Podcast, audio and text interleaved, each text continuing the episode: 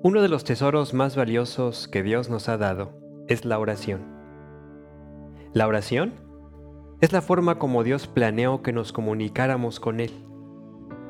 Pero por extraordinario que es platicar con Dios, la oración es mucho más que eso. La oración es una línea directa con Dios, donde no necesitamos estar en un lugar especial, en ninguna postura particular, Podemos estar solos o acompañados.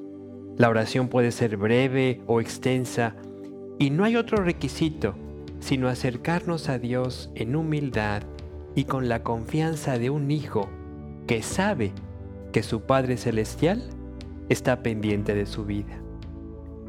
La oración te conecta con la fuente de sabiduría, porque a menudo no sabemos qué hacer y necesitamos un consejo sabio para poder avanzar.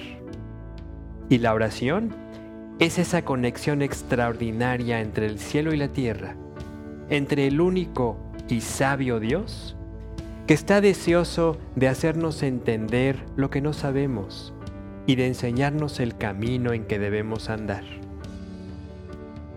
Hay otras ocasiones donde a lo mejor ya sabemos lo que tenemos que hacer pero nos enfrentamos a la realidad de nuestra debilidad, nuestra natural incapacidad, y ahí también la oración es la que te conecta con la fuente de poder, donde podemos encontrar la fuerza, la capacidad, la entereza que en nosotros falta, pero que en Dios sobreabunda, porque Él es poderoso para hacer todas las cosas excediendo lo que pedimos o entendemos. Hay un tercer aspecto en el cual la oración es fundamental en nuestra vida, ya que en ella Dios trae al alma y al corazón del creyente el consuelo, el aliento que necesitamos en medio de las circunstancias difíciles que enfrentamos.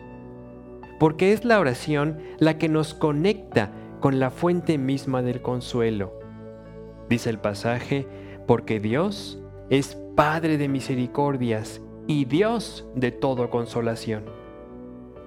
No es extraño que Dios nos invite a orar insistentemente por toda la Biblia, porque además Dios quiere que seamos no solo quienes recibimos esta bendición, sino que además podamos bendecir con ella a otros, como le dice Pablo a Timoteo, oren por todos.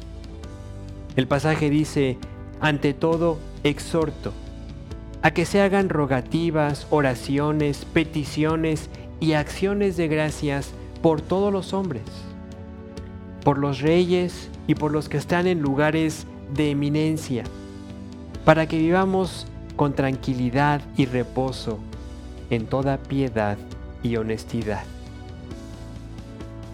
Y sigue diciendo, porque esto es bueno y agradable delante de Dios nuestro Salvador. ¿Qué entendemos? Que la oración entonces no solo es el medio por el cual Dios planeó bendecir a sus hijos, sino también la herramienta mediante la cual Él quiere que seamos de bendición a todos, porque esto es bueno y agradable delante de Dios, nuestro Salvador. Así que vamos a darle ese lugar especial en nuestra vida a la oración. Que Dios te bendiga.